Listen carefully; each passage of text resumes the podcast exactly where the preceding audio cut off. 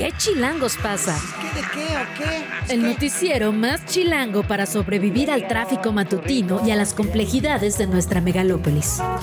Conducido por Luisa Cantú y Luciana Weiner. ¿Qué chilangos pasa? La información necesaria para amanecer, sobrevivir y disfrutar en la capital del país. Queremos que ustedes gocen. Música para bailar, señor. Aquí comenzamos. Que no jugamos, vamos en equipo todos vigilando. Cuidado, viene cambiando, en corto le caemos miedo. 7 de la mañana con un minuto, martes 7 de noviembre. Escucha usted Peligro, el nuevo sencillo de Peso Pluma, apenas lanzado el pasado 3 de noviembre. Peso Pluma es un artista que tiene mucha presencia este mes. Acaba de ganar el MTV Europe Music Award al mejor artista nuevo. Se va a presentar en los Billboard Music Awards el próximo 19 de este mes. Y al parecer hay chismecitos sobre él que yo no sé, pero Luciana Weiner sí. Buenos días, Luciana.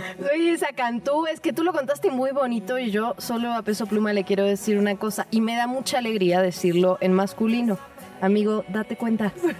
O sea, a ver, a ver, esto es muy importante. Nicky Nicole está en su concierto, él entra enamorado. Si le ve el amor en los ojos, Luisa, es que de verdad. Bueno, supongo que ella despierta pasiones en general. ¿no? Sí, sí, la- sí, sí. ¿Y Yo luego? también me enamoraría de Nicky Nicole. ¿Y la luego verdad. qué pasa? Pero entonces él lo quiere anunciárselo a todo el público, o sea, el amor que hay entre ellos, ¿no? Se le nota la emoción, la O ilusión. sea, todo esto lo sabes por su mirada, ¿no? claro, claro. Nunca interpretes la mía, por favor. todo lo que estoy diciendo.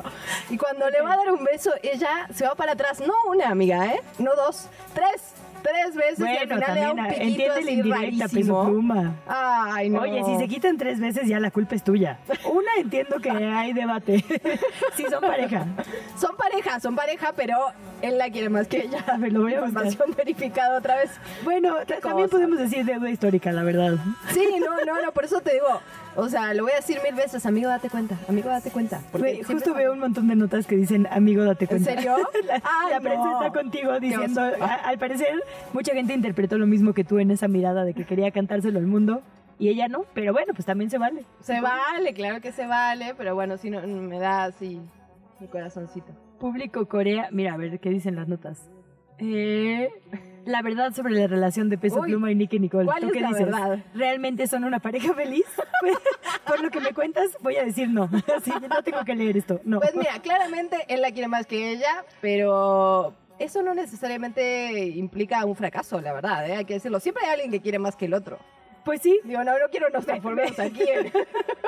Pero, gusto pues, que sea él. cierto, Te oye. voy a llevar a mi casa a que analices las miradas de mi relación para que nos vayas diciendo quién es el que quiere más. No, oye, ahí hay cariño, hay cariño de todas las partes, entonces no, no podría emitir un- una opinión. Pues mira, a ver cómo le va el próximo 19 de este mes que se va a presentar en estos premios, a ver si llega solo o no. Estaremos siguiéndole la pista a este chismecito como De la manita con o no que de la manita. este martes. Sí, no, tengo mucho para hablar de este tema, pero creo que hay mucha información Ya también. sabes, entonces- está el presupuesto y esas cosas sí, aburridas esas que cosas aburridas que tocar que hablar. Dejamos a peso pluma porque efectivamente noche de esas noches en la Uy, Cámara sí. de Diputados y los días que vienen con el presupuesto. Se viene bien interesante la cosa. Ayer hubo, bueno, como siempre, ¿no? Insultos, gritos, acusaciones cruzadas. Finalmente se aprobó en lo general, lo vamos a revisar más adelante al detalle. También vamos a hablar de lo que ocurre en Acapulco. Oye, lo hablamos antes de entrar al aire, pero la verdad es que lo de las cifras de Acapulco es una cosa casi de locos, ¿no? Porque todos los días tenemos cifras diferentes, de un lado o del otro. Aumentan los desaparecidos, bajan los desaparecidos, se encuentran a mil personas. Hay como una falta de rigurosidad al respecto, ¿eh? Sí, digamos que sería lógico que bajaran las desapariciones porque aparece gente, pues, pero no que suban y bajen, ¿no? Como de un día a otro. Entonces sí, sí está curioso esto. Vamos a estar hablando del el nuevo corte de caja, pues, por ponerle de alguna manera. Y tenemos varias entrevistas interesantes. Vamos a estar platicando sobre el proceso en la capital, eh, particularmente desde el, desde el lado de la oposición, porque además Morena está en esta especie de veda, ¿no? De aquí al próximo 11 de noviembre que digan quiénes van a ser las ganadoras y los ganadores de sus encuestas. Mientras tanto, la oposición de última hora, así casi a la medianoche en el límite, se registraron gracias a que se logró un acuerdo. Ahorita ya sabemos que va a haber algunos foros, que finalmente sí habrá una encuesta, pero ¿qué fue lo que se negoció para que el PAN se diera, no? Porque estaba muy seguro de que el candidato era Santiago Tabuada. El PRI y el PRD estaban con los tacos de punta. Se lo vamos a preguntar directamente, tal cual. A Luis Cházaro lo hablemos con él en Sí. un ratito más. Tenemos, digamos, federal. las dos voces. El PRD y el PRI, imagino, digamos, la parte disidente del frente que dijo no, para nada hay acuerdo todavía. Y el PAN, a ver cómo estuvo la negociación. Y vamos a platicar con una doctora, una investigadora a la que le hemos agarrado mucho cariño en este espacio Sí, por su fan. forma increíble de presentar los datos, bueno, y de encontrarlos, ¿no? Nacheli Ruiz nos va a hablar sobre los aprendizajes que tenemos en cuanto a reconstrucción y los diferentes paradigmas que ha habido, digamos, a lo largo de la historia. Primero se creía que reconstruir era únicamente mitigar el daño, después que tenía que ver con prevenir. Ahora dice ella, tenemos que reconstruir mejor, es decir, poner en el centro a las comunidades locales. Todo esto, por supuesto, en el marco del paso del huracán Otis por Acapulco. Sin lugar a dudas, también es martes, martes de hablar de salud y también relacionado con, con Acapulco, con el huracán, todos los riesgos que vienen a partir de ahora relacionados justamente con sanidad, cuál es la situación actual, qué podemos esperar para las próximas semanas o meses y el gran tema Ay, de... te iba a decir, casi se nos va el tema. No, jamás, jamás. Con el doctor Mauricio Rodríguez platicamos al rato sobre la objeción de conciencia que tantas pasiones ha desatado. Ah, no, ese no era el tema, Ah, ¿no? según yo. ¿Cuál es no. el, el tema? El tema es la cantidad de gente que se ha quejado. Ah, ese es Por- de hecho. No me acuerdo cuál es, por esotería. Fraudes en esotería. Fraudes, fraudes. En amarres, fraudes en... pues, es que, ¿cómo, ¿cuál sería una palabra? A ver si Fer Guzmán nos ayuda, que es nuestro Es especialista que en este necesitamos entender, digamos, ¿Cómo con- se le llama en general, digamos, a este tipo de eh, procedimientos? no sé cómo... Sí, era fraudes esotéricos, ¿no? Esotéricos, sí, Fraudes, sí. O sea, relacionados de brujería, con, quizá.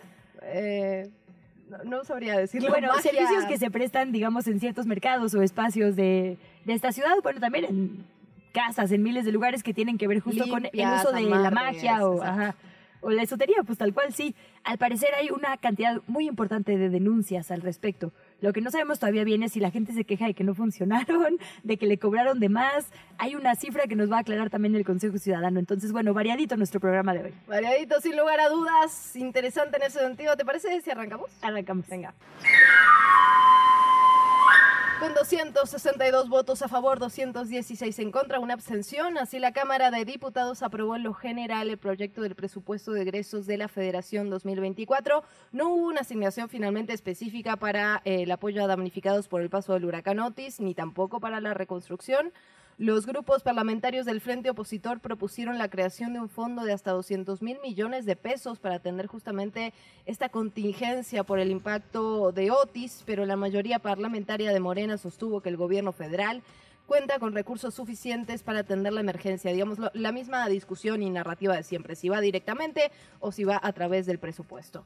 Este proyecto en lo general prevé un gasto de 9 billones 66 mil millones de pesos. Esto representa recortes por 46 mil millones de pesos. Durante la discusión en lo general, la oposición reclamó esta falta de partida específica. Vamos a escucharlo directamente del coordinador de diputados del PAN, de Jorge Romero.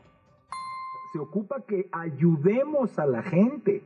Y por supuesto que cómo se ayuda más allá del discurso que nos aventamos los políticos, dándole presupuesto a la gente. Entonces, eso es por lo que nosotros vamos a pugnar. Y lo estoy, voy a usar esta palabra, jurando aquí de manera pública. Sin mezquindad, si la mayoría decide una reserva, aunque se quisieran arropar, no, no, no nos importan. Si decide la mayoría una reserva para ayudar a la gente de Acapulco, sin debate el PAN la va a votar a favor.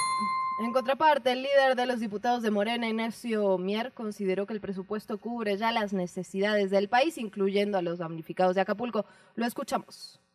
Primer paso, un presupuesto en beneficio de 30 millones de familias mexicanos, pero no solamente eso, también que impulse el crecimiento económico, el desarrollo social, que incremente el consumo, que mantenga estables los indicadores micro, macroeconómicos y que le dé respuesta a nuestras hermanas y nuestros hermanos en Acapulco. Está garantizado. Bueno, esto no termina aquí, por supuesto. Se prevé que va a seguir esta discusión esta mañana sobre lo particular, hablando de todas las reservas que plantean la mayoría de oposición, así que estamos al mil reservas. Bueno, Tres mil.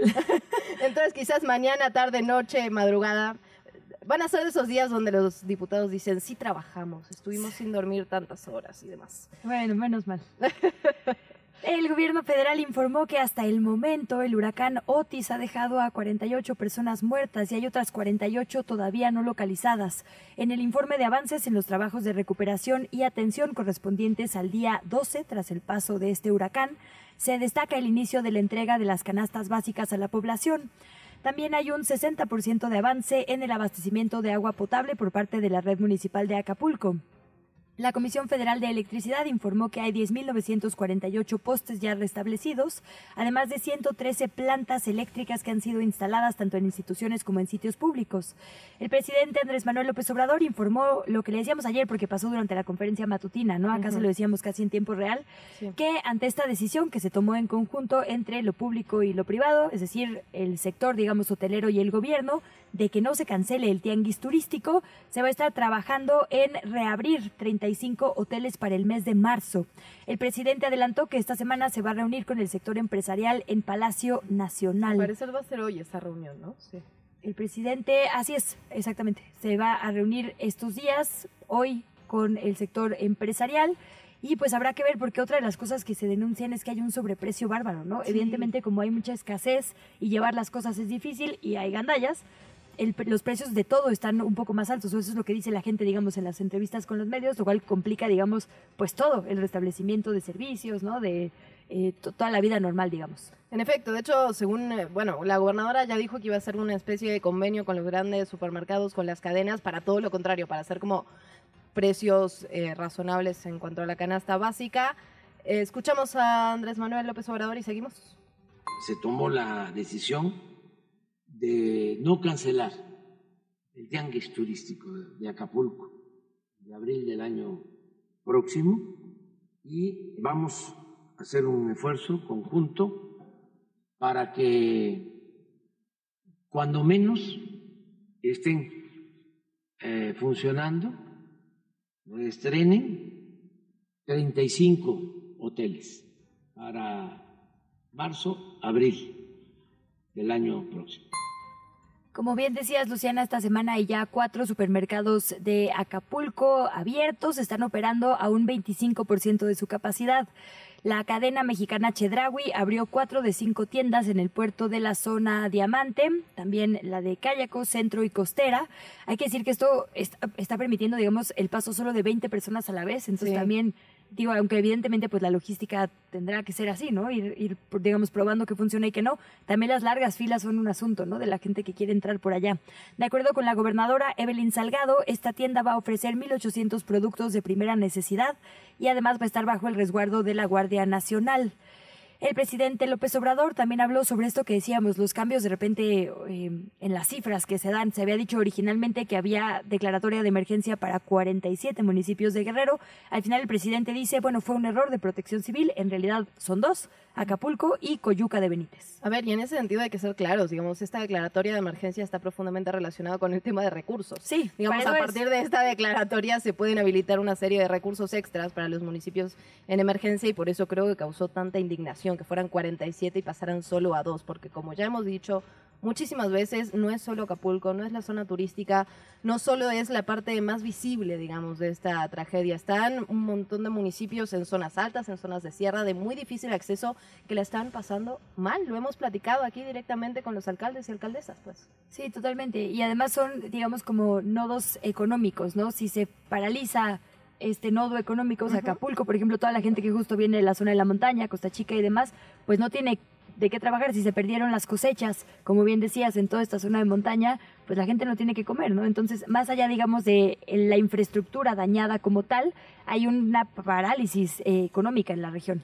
Y a todo eso se suma además la inseguridad del crimen organizado. Digamos, teníamos crónicas de diferentes partes de Guerrero donde están durmiendo haciendo barricadas para que no les roben, o sea, con el miedo a todo lo que ha ocurrido, con los saqueos, con el crimen organizado que lleva años operando en la entidad, por supuesto, eh, duermen literalmente con barricadas para proteger su patrimonio. Entonces, la verdad, o sea, esto sí ha, indignado. Ahora, lo que sí es, en este plan, digamos, amplio que anunció el presidente en una conferencia matutina y al que María Luisa, Luisa María Alcalde, la titular de la CEGOP, tiene que darle seguimiento, sí se previó, por ejemplo, esto, ¿no? De eh, cuarteles temporales de la Guardia Nacional, la entrega de despensas, de electrodomésticos y demás. Quizá por eso al final se cambió el asunto de que no sea vía declaratoria de emergencia, sino vía este gran paquete.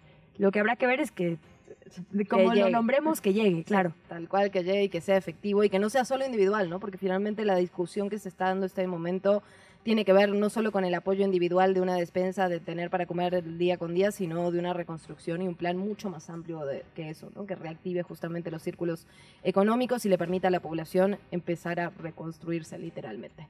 Bueno, nos vamos con otros temas. El presidente López Obrador informó también sobre el tren Maya que va a operar en todos sus tramos a partir del 29 de febrero de 2024. Por medio de un comunicado en su cuenta de Twitter, el mandatario informó que tras concluir la evaluación se estableció que el 15 de diciembre se va a inaugurar el tramo de Campeche a Cancún. El 31 de diciembre el de Cancún a Palenque para que finalmente el 29 de febrero se abra la totalidad de los tramos. Y en información de la capital, la Fiscalía General de Justicia de la Ciudad de México aseguró el rancho de Felipe de Jesús Gutiérrez. Él fue titular de la Secretaría de Desarrollo Urbano y Vivienda de la CEDUBI durante la administración pasada, durante la jefatura de gobierno de Miguel Ángel Mancera. Este rancho está evaluado en 23 millones de pesos y está ubicado en el municipio de Atitalaquia, en el estado de Hidalgo. Cuenta con 18 mil metros cuadrados y fue asegurado en medio de las investigaciones contra Gutiérrez. Gutiérrez, presuntamente involucrado en uso ilegal de atribuciones y facultades y también en esta trama de corrupción de bienes raíces que también involucraría a la alcaldía Benito Juárez. Actualmente este exfuncionario está prófugo de la justicia y cuenta con varias órdenes de aprehensión. Aquí hay que decirlo, en diferentes momentos de eh, pues defensa o de intento de defensa, digamos, de estos exfuncionarios de Benito Juárez, de Cristian von Rorich, sus directores de obras, incluso ahora el propio Santiago Tabuada, cuando se supo que había carpetas de investigación en su contra, ellos un poco decían eso, como la alcaldía hace una parte, pero la CEDUBI otra. Y la verdad es que es cierto, no se había como hablado de la participación en todas estas grandes tramas desde el gobierno, porque el periodismo sí lo ha hecho, ¿no? De eh, la CEDUBI. Y no solo ese sexenio, sino que la verdad es que es una, eh, son gestiones, digamos, que se deberían evaluar constantemente, porque cuando hay un sismo y hay eh, desgracias, cuando vemos este boom, digamos, de edificios sin control en alturas que no existían antes o que no están permitidas antes, el colapso de servicios, todo eso también pasa por la CEDUBI, ¿no? Sí, que termina poniendo en riesgo a la población directamente, ¿eh? y eso lo hemos platicado una y otra vez, los diferentes ángulos de la corrupción, las consecuencias que esta tiene. A mí me marcó muchísimo en las manifestaciones de esta torre mítica que fue súper controversial porque se robaron una calle, se murieron trabajadores, bueno, pasaron por encima del pueblo de Choco, ¿no? Todo esto en los límites, digamos, de Benito Juárez y Coyoacán. Eh, decían mucho a ellos, que después, bueno, supimos que además había locales comerciales de justo directores de esa alcaldía, en fin, una trama de corrupción gigante. Y decían los vecinos, es que queremos ciudades para vivir, no ciudades mercancía, ¿no? Y hay que cambiar el paradigma desde ahí. Pero bueno, pero bueno, nos vamos con otros temas. El jefe de gobierno Martí Batres se pronunció acerca de la ratificación de la fiscal capitalina, un tema que hemos seguido aquí en Que Chilangos pasa. Dijo que quienes se oponen defienden la corrupción y tienen cuentas pendientes con la justicia. Estoy citando textual, por supuesto. En conferencia de prensa, el mandatario destacó el trabajo de la fiscalía porque en este periodo dijo que los secuestros han disminuido 88%. Bueno, sigue esta discusión, es narrativa contra narrativa. Finalmente todo parece indicar que la ratificación de Ernestina Godoy ahora Así que como se dice, va. El líder nacional de Morena, Mario Delgado, dijo que aunque ya arrancaron algunas precampañas, concretamente aquí en la capital, en Yucatán y Jalisco, el 5 de noviembre, el partido no las va a iniciar hasta el 11 de noviembre. ¿Por qué? Porque hasta esa fecha tendremos los resultados de las encuestas, es decir, sabremos quiénes ganaron en cada una de las nueve entidades. La voz de Mario Delgado. Nosotros no hemos decidido a nuestros precandidatos y precandidatas. Lo vamos a decidir hasta el próximo viernes 10 de noviembre y en ese momento vamos a registrar a estos perfiles para que inicien su precampaña, porque hay dudas de que si estamos en falta por no haber arrancado hoy, es un derecho de los partidos políticos hacer precampaña y lo vamos a hacer a partir del 11. Bueno, sobre esto se le preguntó al presidente Andrés Manuel López Obrador en su conferencia matutina, particularmente justo del caso de la capital del país. Sí. Sobre si él siente que hay tensiones, digamos, porque en las encuestas, digamos, extra morena, o sea, es decir, las de los medios de comunicación. Hay un empate técnico, pero sí está un poco arriba Omar García Harfush. Sin embargo, por, digamos, decisión de los partidos y por la imposición de línea, afortunadamente, de poner a cinco mujeres y cuatro hombres hasta el momento, ya veremos qué dice el tribunal, podía cambiar que a pesar de no ser puntero el segundo lugar, se pusiera mujer y entonces fuera Clara Brugada. Eso lo hemos hablado hasta el cansancio por acá. No se ha definido. Se le preguntó al presidente qué opinaba sobre esta tensión y él dijo que no había ningún tipo de problema en Morena en la capital, que eso solo pasa cuando hay imposiciones, acarreos o compra de votos. Por otra parte, nos vamos a la otra cara de la moneda. Hablemos del Frente, el PAN, PRI y PRD. Ya lo decíamos aquí en la capital. Llegaron finalmente a un acuerdo para que el Frente Amplio por México defina al candidato o candidata mediante una encuesta. Va a haber una serie de foros, después va a haber una encuesta. Lo vamos a platicar al detalle en unos minutos más. Pero conforme al convenio, la coalición se va a denominar Va por la CDMX y el registro será solamente el 15 de noviembre, de las 9 de la mañana a las 6 de la tarde. Los aspirantes se podrán registrar indistintamente ante el PAN, el o el PRD. Se acordó también que será a través de una encuesta que se define, como ya lo decíamos, quién tiene la preferencia.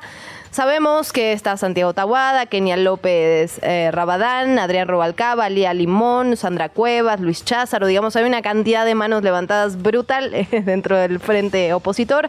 Habrá que ver cómo se definen las siguientes semanas. Y también ahí, importante decirlo, digamos, claro, es una definición el método, digamos, para elegir pasa por las autoridades partidistas locales, pero finalmente la designación de hombres y mujeres son autoridades nacionales. Es decir, Marco Cortés, el dirigente nacional, ya había dicho, vamos a poner mujeres aquí y hombres acá. Entonces un poco también ahí hay un choque, lo, hablaremos con Andrés Ataide más adelante, ¿quién va a decidir si se pone mujer u hombre? Porque al final no importa si se hacen foros, si se hace encuesta aquí en la ciudad, si eh, desde las dirigencias nacionales se pone un género u otro, ¿no?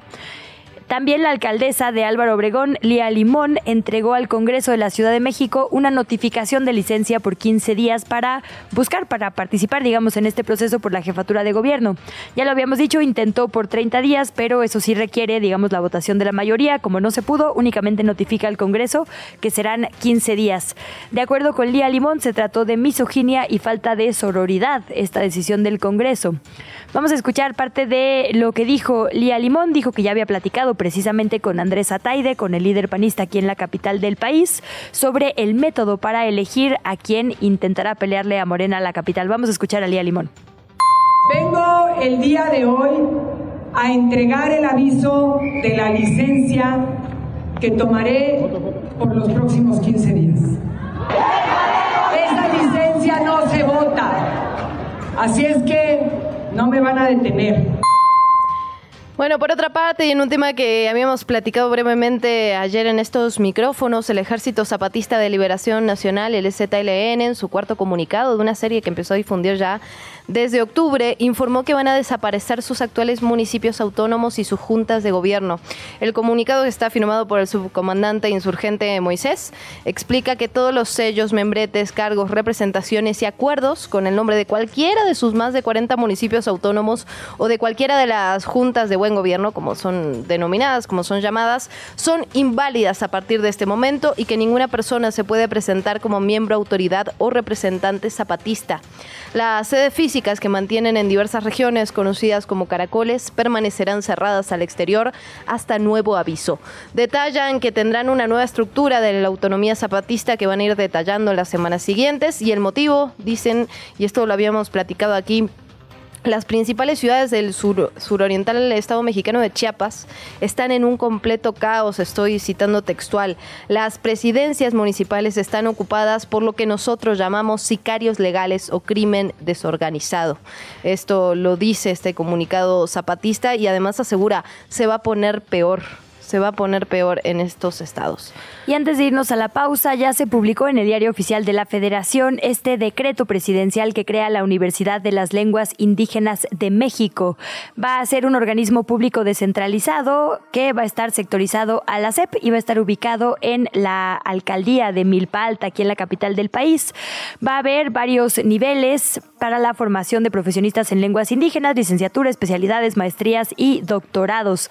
Va a haber modalidad de sistema escolarizado, maestrías, doctorado, ya le decíamos, va a haber investigación, promoción y vinculación de las lenguas indígenas, protección, bueno, todo lo que tiene que ver con el desarrollo y conservación del patrimonio lingüístico de nuestro país. Una excelente noticia, la verdad. ¿Qué chilangos pasa? ¿Qué de qué o qué? Pues qué. La entrevista. ¿Ya estás grabando? Como le reportamos ayer, hay oficialmente dos bloques que van a buscar la jefatura de gobierno de la Ciudad de México el próximo verano. Uno que incluye al Partido Verde, al PT y a Morena y otro que incluye al PRI, al PAN y al PRD. Este último bloque, esta alianza va por la Ciudad de México, se registró apenas en la hora límite. Al parecer había todavía muchas cosas que acordar.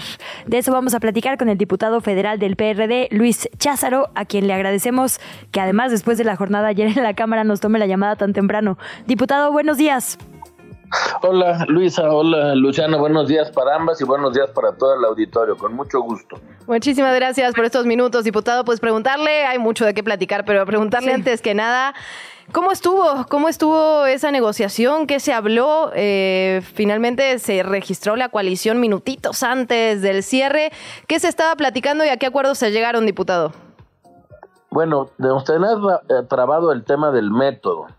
Eh, ¿A qué acuerdos llegamos? Lo que inscribimos el domingo, ciertamente casi a la medianoche, es que vamos juntos, que es lo que hay que festejar, que hay que celebrar, lo más importante, y que tenemos un método democrático, abierto, participativo, similar, si no idéntico al, al que utilizamos con Xochitl Gálvez a la presidencia de la República, que nos va a per- permitir contrastarnos.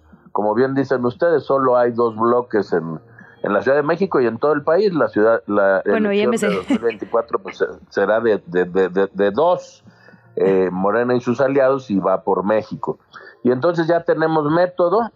Eh, si me permiten, les explico un poquito de qué se tratará. Por favor. Eh, nos inscribimos el 15, los que queremos participar. Yo lo he dicho con toda claridad, representando al PRD. El comité organizador lo conforman los tres presidentes nacionales de los partidos. Ellos avalarán quién represente a cada partido para ir a partir del 17 a una precampaña, recorrer la ciudad, presentar la propuesta, cuatro foros, eh, debates, eh, y en enero, en la segunda semana de enero, hacer las mediciones para ver quién está mejor posicionado y él o ella sea quien encabece, va por la Ciudad de México. Ahora, diputado, ¿qué pasó? Porque el PAN había dicho, pues con mucha claridad, que había un puntero en las encuestas y que se iba a poner hombre en la Ciudad de México. Bueno, más bien que se iba a poner mujer en todas las demás entidades, entonces quedaba, digamos, la obviedad de que la Ciudad de México iría hombre. Eh, y al parecer hubo reclamos por parte del PRI y del PRD al PAN por andar diciendo que ya estaba definido cuando no. ¿Qué fue lo que se negoció para que el PAN decidiera finalmente abrir este proceso que ya nos dice usted? Eh, más que una negociación fue una sensibilización de que el proceso le conviene a todos. Si como el plan, eh, como el PAN ha dicho, hay un panista es quien está a la cabeza, pues que un priista y un perredista, o una, porque no quedó, ahorita les explico lo del género, eh, una eh, candidata quede al frente, pues legitima que, que realmente sea así, porque el domingo vencieron tres estados, Yucatán, eh, Ciudad de México y Jalisco. En el único que el Frente eh, determinó acción afirmativa para mujer fue en Jalisco. ¿Qué significa esto? No que Yucatán y la Ciudad de México tengan que ser hombres. Puede ser hombre, pero también puede ser mujer. ¿Por qué? Porque en las otras seis entidades todavía tenemos tiempo para determinar. Vamos a cumplir con lo que nos determinó el INE, cinco mujeres y cuatro hombres, pero el acomodo pues eh, tendrá que ver no solo con el género, sino con la competitividad en cada estado de las compañeras y los compañeros. Dicho de otra manera, si quien gana la encuesta en la ciudad es una mujer, pues nos encabezará aquí una mujer. Si es un hombre, entonces sí eh, caerá eh, género hombre y en las demás entidades tendríamos que ir acomodando las mujeres, pero no tiene que ver solo con el género, sino quién es más competitivo.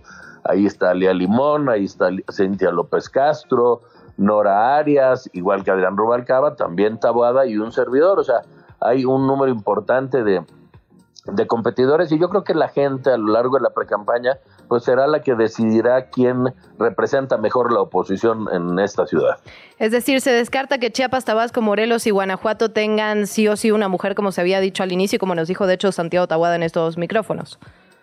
Eh, sí, porque los presidentes no lo han decidido porque todavía tenemos creo que en Chiapas hasta el 15 de enero. ¿Qué tal que en la Ciudad de México toca una mujer?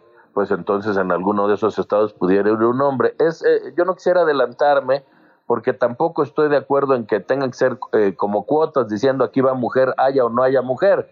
Tenemos que ir con los hombres y mujeres mejores descalificados, eh, planteando pues que, que en entidades hay mujeres muy calificadas sin que necesariamente tengan que ser impuestas por, por, por como se plantea así, aquí mujer y acá hombre y no importa la competitividad. Vamos con los más competitivos, siempre cuidando pues cumplir la regla del INE. Entonces, el 15 de noviembre se puede registrar básicamente quien quiera, ya sea que esté afiliado o afiliada a cualquiera de estos tres partidos o de origen ciudadano, si no me equivoco. Después de esto, entonces, comienzan estos foros para finalmente en enero tener un nombre, digamos, de, de quién sería. La encuesta va a ser a la militancia, la encuesta va a ser una encuesta general, va a tener encuestas espejo, digamos, como Morena, porque nos decían que se va a replicar el proceso federal, pero finalmente se canceló, pues, a la mitad declinó Beatriz Paredes. Entonces, entonces, ¿qué, se prevé para lo local? Bueno, está abierta esa posibilidad también. El, acuerdo en la democracia también siempre es una vía.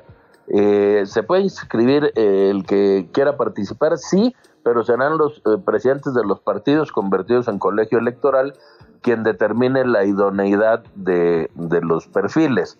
uno de los elementos que se tomará en cuenta pues es quiénes son los mejores posicionados de cada partido y creo que eso está claro, ya sea un hombre y una mujer, y ahí tendría seis perfiles, ver qué ciudadanos se inscriben y qué, competitividad pudieran tener. Tampoco se trata de tener un debate entre 20 candidatos, un debate más allá de seis o siete eh, nombres es muy complicado.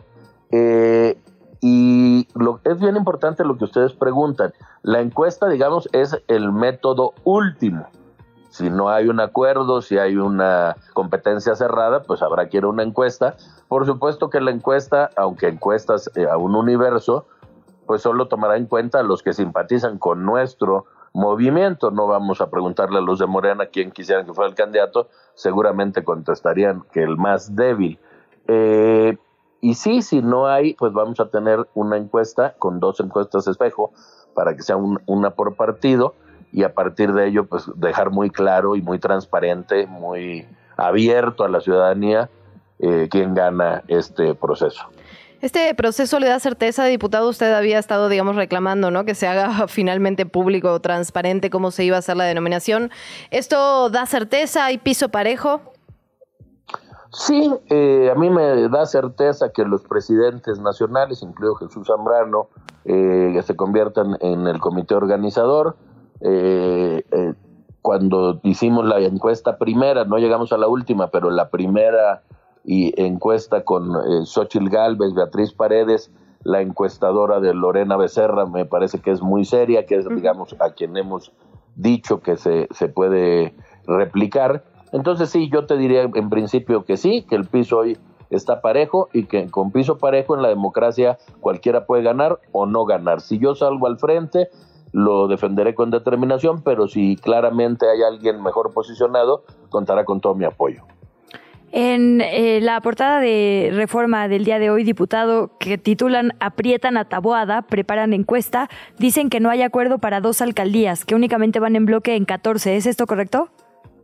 Bueno, yo no estoy en la negociación, digamos, ya de lo local, no podría ser juez y parte. Sé que tenemos eh, todavía un par de semanas para lo local. Eh, lo que conozco es que el género y la competitividad requieren pues de ciertos acomodos para el siglado, pero confío en que vamos a llegar a ir eh, juntos en, en todas las alcaldías, independientemente del siglado.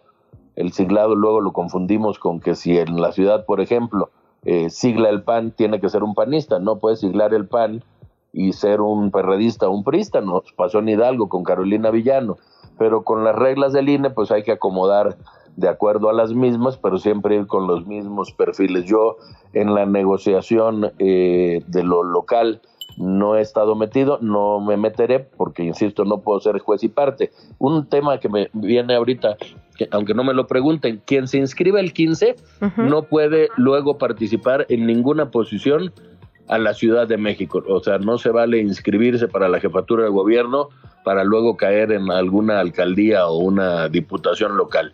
Yo estoy dispuesto, ya lo había dicho desde antes, que eso era lo que me parecía más justo, porque pues el que quiera ser jefe de gobierno como yo, pues se tiene que jugar todo su capital político a una sola posición. Interesante eso que apunta diputado. Ya para ir cerrando, pero aprovechando que lo tenemos en la línea, eh, ayer se, eh, fue esta discusión eh, bastante intensa, digamos, sobre el presupuesto 2024. Se aprobó en lo general. Hay muchísimas, muchísimas cosas por discutir en lo particular. ¿Cuáles son las impresiones con las que se queda y qué nos espera para las próximas horas? Mira, en los últimos años hemos votado el presupuesto sin cambiarle una coma. Lo manda el presidente de la República y sus diputados tienen la instrucción, así lo digo, la instrucción, porque así lo han dicho en la tribuna, de no cambiarle ni una coma. A veces lo mandan hasta con faltas de ortografía, para ser más específico. Espero que el tema de Guerrero, de Acapulco en, en particular, sensibilice a la mayoría que necesitamos etiquetar recursos suficientes para la reconstrucción de Acapulco. Lo dije ayer en la tribuna y aprovecho hoy su micrófono para decirlo.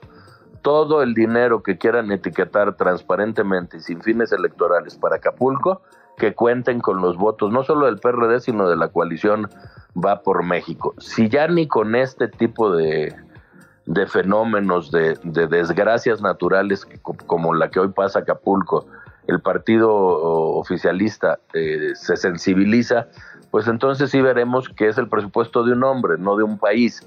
Entonces eh, vamos a presentar las reservas, pero estamos dispuestos, a acompañar reservas de Morena eh, que etiqueten recursos para Guerrero. Y lo mismo con eh, los recortes a la Corte, los recortes al Tribunal Electoral del Poder Judicial de la Federación, al INE, al INAI, todo lo que sea dinero para que tengamos elecciones eh, certeras y democráticas, también lo vamos a, acompañar. Independientemente que hay muchos rubros que nosotros presentaremos ya con menos, eh, digamos, optimismo de que puedan ser eh, reetiquetados, pero pues esa discusión la veremos hoy, mañana y pasado mañana. Vamos a ver si Morena realmente dice que primero los pobres, en Guerrero hay muchísima gente muy pobre que no tiene ni un techo y que requiere que la federación reaccione inmediatamente. Bueno, pues dejamos la conversación abierta, diputado. Muchísimas gracias por estas impresiones. Eh, insistimos, este último mes será de mucho seguimiento, sobre todo al proceso local que nos interesa mucho en este espacio. Gracias por, este, por esta primera entrevista y seguimos en contacto. Y saludos a todos los chilangos. Muchísimas gracias, diputado, coordinador. Nos vamos con otros temas. ¿Qué chilangos pasa? En los medios y en las redes sociales. Bueno, ayer lo, decíamos, lo anunciábamos. Eh, esta, esta colaboración que están haciendo una cantidad brutal de medios de comunicación de todo el mundo, la verdad, transnacional, que tiene que ver, se llama Narcofiles y tiene que ver justamente con eh, archivos que han sido digamos, filtrados de alguna manera de la Fiscalía General de la Nación de Colombia. Es una filtración sin precedentes de correos electrónicos, particularmente de esta de esta fiscalía y que tienen además, por supuesto, una investigación posterior. Es decir, las filtraciones se contrastan con información, con entrevistas, con otro tipo de documentos y se hace una investigación transnacional. El Universal es uno de estos medios invitados, es uno de estos medios que se compartieron y que estuvieron haciendo esta investigación especial. Son periodistas de 23 países trabajando, principalmente hablamos de América Latina, también Europa y Estados Unidos y que tiene que ver con el narcotráfico. Obviamente, eh, eh, digamos, la principal información está relacionado con Colombia, pero de alguna manera lo que se ve acá es como el narcotráfico es una organización transnacional, mundial, internacional y que lo que pasa en Colombia tiene repercusiones en el resto de los países, en el resto del continente y también hasta Europa.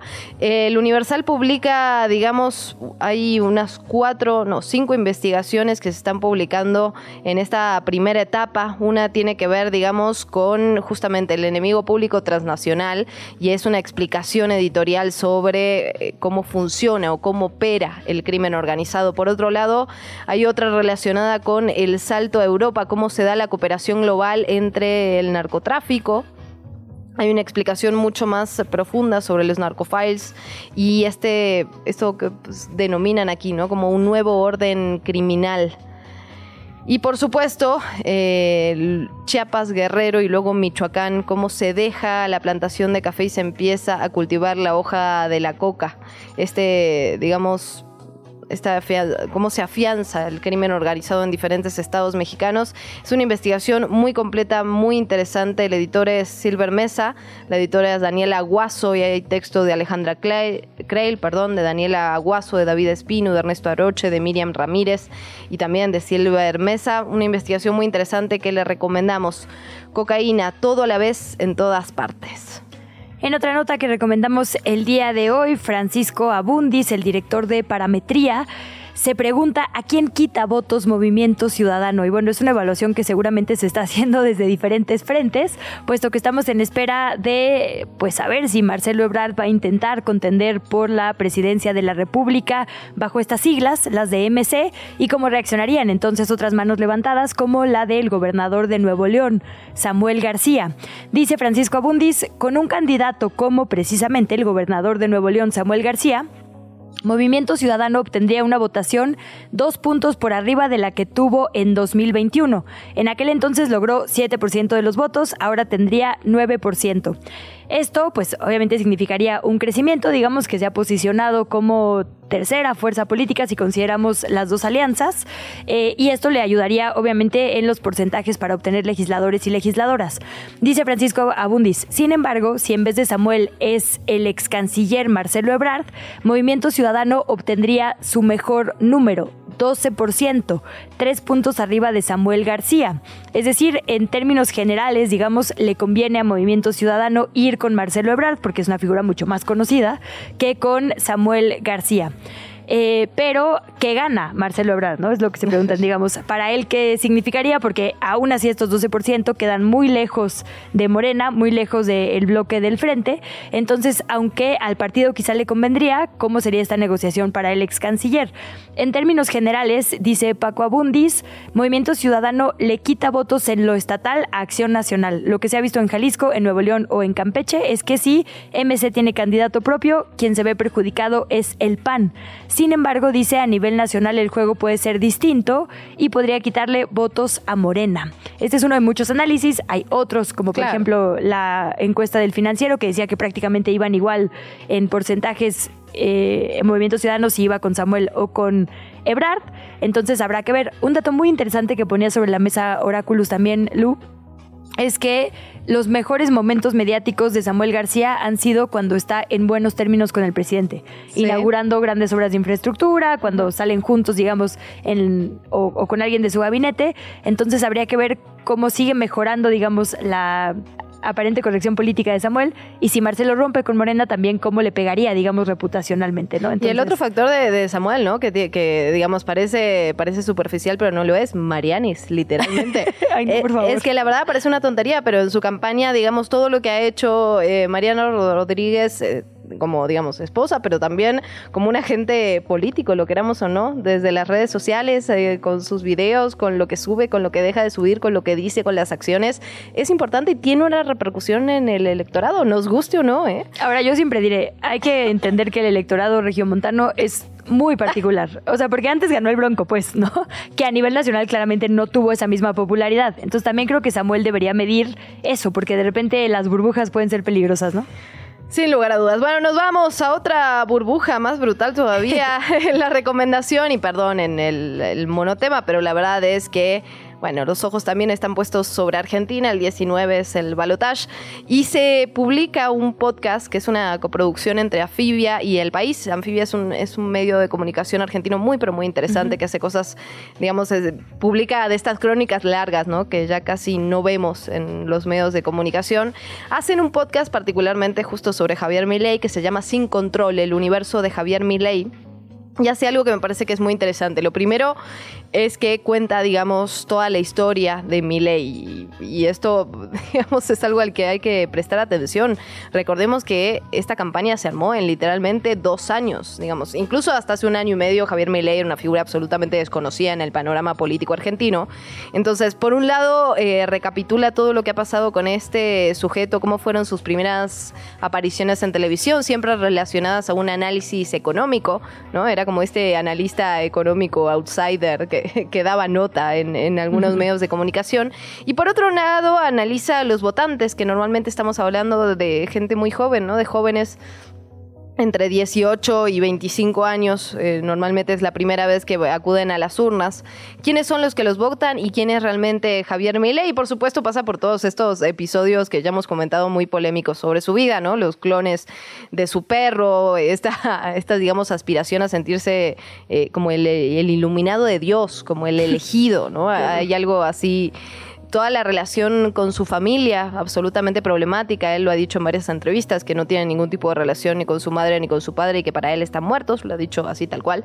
Y mm, eh, la, adolescencia, ¿no? Era un, era un joven al que le hacían bullying constantemente, le decían el loco, ¿no? Por sus actitudes digamos, no tengo ni que explicar, digamos, ese, mm, ese apodo. Entonces, bueno, la verdad, muy interesante, sin control, el universo de Javier Milei, coproducción entre Anfibia y El País.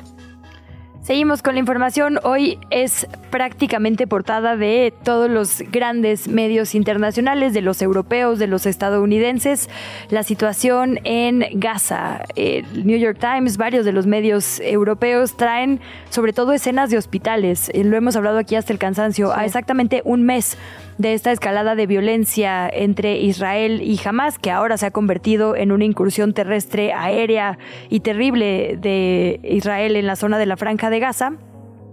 Eh, se hace un recuento sobre todo lo que pasa en estos espacios que solían ser santuarios, ¿no? Que solían ser, digamos, em, eh, pues respetados incluso en los peores conflictos y ahora no lo son.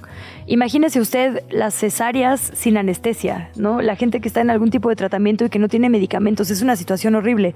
Y la jornada se suma a esta pues cobertura a un mes y lo titula con las palabras de ayer de Antonio Guterres. La nota que trae como destacada se llama Convierte Israel a Gaza en un cementerio de niños. Y dice eh, lo que dice es una recuperación, digamos, de lo que Antonio Guterres decía, la protección de los civiles debe ser primordial en la guerra de Israel contra la franja de Gaza y también ya, digamos, como que se van, lo que decíamos, ¿no? Acomodando las palabras de forma distinta. Eh, cita la cifra más reciente, que son 10.000 personas muertas, más de 4.000 niños. Antonio Guterres dijo, las operaciones terrestres de las fuerzas de Israel y los continuos bombardeos están alcanzando a civiles, a hospitales, a campos de refugiados, mezquitas, iglesias e incluso instalaciones de la ONU, incluidos refugios, nadie está a salvo. Y bueno, básicamente es esto, ¿no? Recupera las palabras durísimas de, de Guterres y hace pasa por, digamos, los combustibles, el Internet, que esto pues tiene que ver con el derecho a la información, ¿no? A, dar su versión, digamos, de lo que se está viviendo por allá, pero también los 30 días que han sido un constante fuego para la población en general, pero sobre todo para las niñas y los niños que viven en constante miedo, en constante depresión y dolor literalmente físico, porque no hay cómo tratarles con este bloqueo. Con esta, con esta información, siendo las 7 de la mañana con 54 minutos, nos vamos a una pausa. Al regresar, eh, platicamos con Andrés Ataide, dirigente del PAN aquí en la Ciudad de México, y como ya lo decíamos también con la doctora, con la doctora Nacheli Ruiz. Con ella vamos a platicar sobre eh, los riesgos socioambientales, cómo se tiene que hacer una construcción y de qué hablamos cuando hablamos de desastrología. ¿Qué chilangos pasa? ¿Qué de qué o qué? Pues qué. 7,56, otro tema destacado el día de hoy en la prensa nacional es este crecimiento de Elon Musk en nuestro país. Híjole, polémico, polémico. ya, ya habíamos, digamos, su presencia se hizo sumamente viral y mediática con la construcción de una de las plantas de Tesla en la zona de Nuevo León. Ahora lo que recuperan muchos es una nota, digamos que tuvo como exclusiva Reuters, pero bueno, cada una de las diferentes agencias y medios de comunicación hace su propio análisis.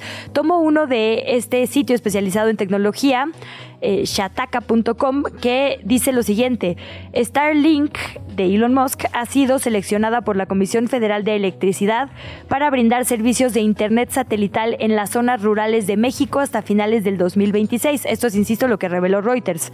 Esta compañía, que es una división de SpaceX, propiedad de Elon Musk, ganó la licitación para proveer la infraestructura necesaria para desplegar el acceso en todas las áreas del país, el acceso a Internet. La agencia, que afirma haber tenido acceso a documentos, señala que este contrato, que inició en octubre, se va a extender hasta el próximo 31 de diciembre con un valor de 887.5 millones. Eh, de pesos, de acuerdo con los documentos, superó a otras dos empresas por sus mejores términos. Y digamos que lo que hace diferente este portal es hablar en general de Starlink y su uso en México y dice que no es la primera vez que esto sucede, que se utilice, digamos, a la empresa de Elon Musk para llevar el Internet hasta las zonas rurales de México, que desde febrero del 2023 esto sucede un poco sin la mira pública, ¿no? Entonces, lo que pues argumentan es que debería pedirse que se publique la relación completa que tiene Elon Musk con la CFE en nuestro país. Son las 7 de la mañana con 58 minutos. Nos vamos con la información. La caravana Acuérdate de Acapulco llegó hasta Palacio Nacional aquí en la capital, donde solicitará la atención del presidente Andrés Manuel López Obrador. Esta caravana que salió desde el domingo 5 de noviembre de Guerrero llegó justamente ayer aquí a la Ciudad de México al mediodía y después de que no los dejaran ingresar en bloque al Zócalo, se reportaron enfrentamientos con la policía. Posteriormente, los manifestantes de la caravana lograron llegar al Zócalo, donde acamparon para pasar la noche y se prevé que acudan hoy al Senado y a la Cámara de Diputados. Justamente estaban pidiendo dinero en el presupuesto federal de 2024. Ayer, ya lo decíamos, se aprobó en lo general y no está este presupuesto eh, digamos, discriminado. Veremos qué pasa el día de hoy. Mientras tanto, escuchamos parte de lo que se vivió. Para que dejen pasar esta caravana pacífica que viene a expresar al pueblo de México, a la capital, lo que está pasando en Acapulco. Venimos a gestionar recursos para nuestro estado que está afectado en 47 municipios y para Acapulco, que Acapulco. Hablando de Acapulco y hablando de Arisbet Dionisio Ambrosio, esta policía de la que insistimos, vamos a hablar todo lo que se pueda. Eh, la que fue captada, usted lo recordará, lo vemos aquí, pero bueno, fue muy viral, lo hablaron en todos los medios, amamantando a un bebé tras el paso de Otis, fue ascendida por la Secretaría de Seguridad Ciudadana. Esto lo supimos porque ayer su titular, Pablo Vázquez, puso en su cuenta de X una fotografía de esta mujer recibiendo, digamos, una condecoración, un reconocimiento y una, eh, pues un ascenso. Hoy la BBC, por cierto, trae una entrevista con ella. Eh, dice esta mujer, policía de 33 años, escuché el llanto del bebé, me llamó la atención y volteé a verlo. De inmediato no dudé en acercarme a las personas con las que estaba el bebé, preguntando si estaba bien porque yo lo escuchaba un poco inquieto. Me dijo la señora, sí, posiblemente tenga hambre y sin dudar le dije que si me permitía, yo estaba dándole pecho a mi bebé y podía darle un poco de leche materna. Esta mujer, eh, pues que puso el cuerpo, digamos, y que no dudó en alimentar a este chiquitito, pero que sobre todo también nos puso la mira en un sector que no había sido observado en esta tragedia que es la infancia y sobre todo la primera infancia. Ahora ya yo he visto mucho más en las peticiones de donaciones y en las fotografías de víveres leche para lactantes, ¿no? Entonces esto lo que hizo, digamos, tuvo un doble mérito. Y bueno, fue ascendida en la policía de la Ciudad de México. Sí, vale la pena ver este perfil, nada más justo es madre de dos hijas, una de cinco y un bebecito de menos de dos años. Entonces, pues un aplauso también a su familia por compartir a su madre en este acto heroico. Bueno, en otros temas, el jefe de gobierno capitalino Martí Batres presentó la digitalización de trámites en materia medioambiental para comercios, servicios e industrias. La manifestación ambiental única permitirá agilizar los procesos burocráticos para sus usuarios. Esta transformación es parte de la reforma de simplificación administrativa para apertura y operación de negocios en la capital. Esto lo explicó Martí Batres. Vamos a escuchar. Se ha simplificado eh, un trámite importante. Había varios trámites que hacer para los temas ambientales, ahora se unificaron en uno solo, que es una manifestación ambiental y esto nos va a permitir poder ayudar a que puedan abrirse negocios más rápidamente, pero manteniendo las obligaciones ambientales y para promover el uso de la bicicleta como una alternativa de movilidad sustentable aquí en la capital del país, las Secretarías de Movilidad y de Obras y Servicios a través del Fondo Público de Atención al Ciclista y al Peatón comenzaron ya con las labores de instalación de la nueva ciclovía confinada que va por la avenida Niños Héroes. Esto en la alcaldía Cuauhtémoc con una inversión de 3.5 millones de pesos. Esta nueva infraestructura ciclista va a partir desde el eje 1, es decir, Doctor Río de la Loza, y va a concluir en el eje 2 Sur, Doctor Balmis. El recorrido son en total 2.3 kilómetros de longitud. Con la habilitación de esta ciclovía, que se va a llamar Niños Héroes, las y los ciclistas pueden conectar ahora con otras vías ciclistas, como por ejemplo el carril trolebici, que va del eje 2 Sur, y las ciclovías en Doctor Río de la Loza, Doctor Erazo y Doctor Velasco.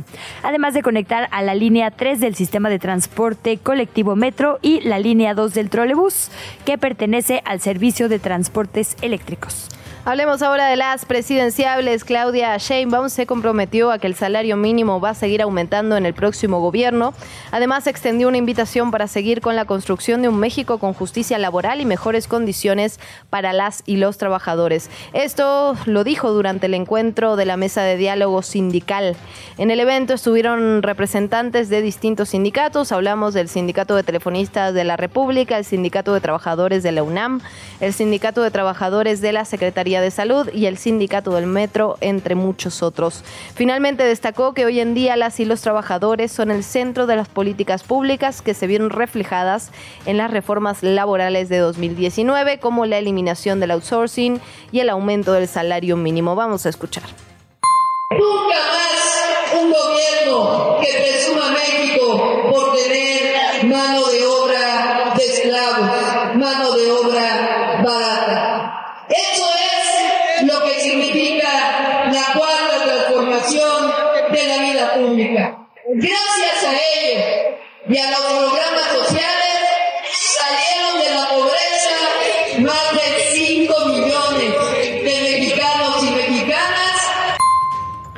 otro lado, la representante del Frente Amplio por México, Xochil Gálvez, ya confirmó que va a iniciar su pre-campaña un día después de que deje su puesto como senadora de la República el domingo 19 de noviembre.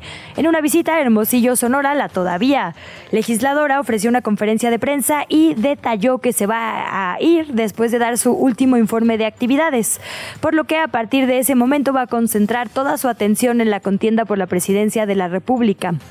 La representante del PAN, del PRI y del PRD dijo que va a recorrer la mayor parte de los estados del país con el fin de que pueda conocer a profundidad las diferentes necesidades de las poblaciones. La entrevista. Platicamos ahora con el dirigente local, el de la Ciudad de México del PAN, Andrés Ataide, sobre esto que más temprano hablábamos también con el diputado federal por el PRD, Luis Cházaro, que son los nuevos acuerdos, los pactos, la ruta que va a tener la oposición para definir a sus candidatas y candidatos. Bienvenido, presidente, muy buenos días. Hola, ¿qué tal? Buen día. Ofrecer una disculpa. La verdad es que sé sé que era antes, estaba en otra, en otra, en otra entrevista, pero aquí estamos, con muchísimo gusto, una disculpa. Lo cambiamos por una buena nota.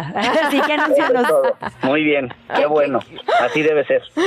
Muy bien, presidente, pues cuéntanos un poquito, ya lo hablábamos con el diputado, con Luis Cházaro, se llega a este acuerdo, van a ser cuatro foros, una encuesta para elegir al aspirante, va a haber un solo día para anotarse, tengo entendido.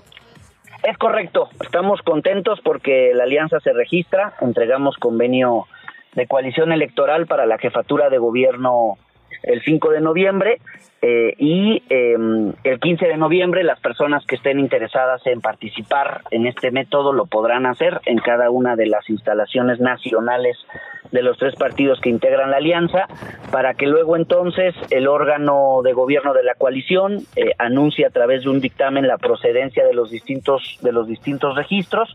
Pasaremos a una etapa de por lo menos, es decir, puede haber más, pero no menos, por lo menos cuatro foros, en donde este propio órgano de gobierno de coalición emitirá los lineamientos, es decir, el formato, día, hora y lugar, para luego entonces al final eh, hacer una pregunta, una encuesta con una sola pregunta. La pregunta es literalmente eh, cuestionar a quienes viven aquí en la ciudad sobre la preferencia eh, sobre la persona que debiera abanderar la coalición va por la Ciudad de México. Terminará la pre-campaña, que es el 3 de enero, es la fecha ya estipulada en los lineamientos del Instituto Electoral de la Ciudad de México, y al término de la pre-campaña, es decir, post 3 de enero, daremos el anuncio de la persona que nos representará y que le gana le ganará a Morena la jefatura de gobierno. Ok, presidente, ¿quién va a llevar la, digamos, mano cantante? Porque eh, finalmente, por supuesto, se puede hacer todo un proceso local, pero si desde lo nacional se decide dónde poner hombre y mujer, un poco pasa a segundo plazo, ¿no? Mira, nosotros eh, desde el PAN eh, siglaremos la candidatura a la jefatura de gobierno. Yo estuve presente en esa sesión. Y cuando se habló del género es un género abierto, mixto, es decir, estamos tratando de privilegiar el tener a la mujer o al, o al hombre más competitivo, más fuerte, para que pueda ganar la elección del próximo año. No sucederá así en otras entidades para poder cumplir, por supuesto, con la paridad de cinco mujeres y cuatro y cuatro hombres, pero en el caso de la Ciudad de México es abierto, es decir, en este método se van a poder registrar libremente tanto mujeres como hombres.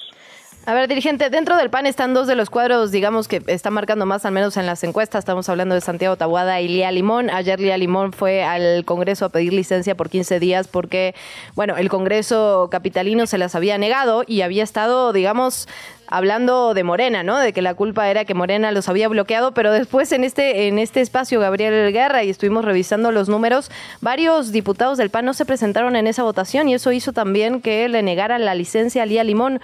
La pregunta es cómo están las cosas ahí adentro del PAN, digamos. No, no, no, a ver, hay un acuerdo con, con el jefe de gobierno, eh, con, con, con Martí Batres, en donde todo lo relativo a licencias de, de, personas que decidieran separarse temporalmente de su cargo, hay, había un acuerdo político en donde estas licencias se aprobaban. Tienes razón cuando manifiestas que no solamente del PAN, también de otros partidos políticos de oposición eh, hubo faltas ese día, pero independientemente de eso, el acuerdo político, como ya se han aprobado otras licencias de distintas alcaldesas y alcaldes de todos los partidos, el acuerdo es que estas licencias iban a aprobarse, se iban a autorizar. Me parece que lo que sucede con Lía Lemón es violentar muy gravemente sus derechos, por eso lo que realizó ella el día de ayer en el Congreso de la Ciudad y desde el PAN de la Ciudad de México lo rechazamos porque, reitero, hay un acuerdo político de por medio. Alcalde, hay preocupación, eh, entiendo que digamos ya a nivel eh, pues dirigencias de partidos hay este acuerdo, hay esta ruta, pero hay preocupación de que las y los aspirantes terminen rompiendo. Pienso, por ejemplo, en Sandra Cuevas, que ha manifestado su inconformidad con que dice no se le está incluyendo con la misma preferencia que a otros actores. Pienso en Adrián Rubalcaba, que también andan como en un bloque, digamos, también eh, pues que pinta estarse alejando, digamos, por lo menos de, de, la cúpula panista. ¿Les preocupa que finalmente el frente pueda romper por esto? No, me parece que debemos privilegiar hoy más que nunca el proyecto de ciudad. En gran medida el resultado electoral del 2021, el éxito de la Alianza Va por la Ciudad de México en el 2021, es que privilegiamos el proyecto de ciudad. Es decir, debe haber conciencia por parte de todas y de todos, empezando por mí, que nada ni nadie está por encima del proyecto. Y es por eso que eh, este método, este proceso que ya se registró en el convenio electoral ante el Instituto Electoral de la Ciudad de México, le permite a cualquier mujer, a cualquier hombre registrarse, pero también a cualquier perfil con origen partidista o sin origen partidista, también ciudadanos.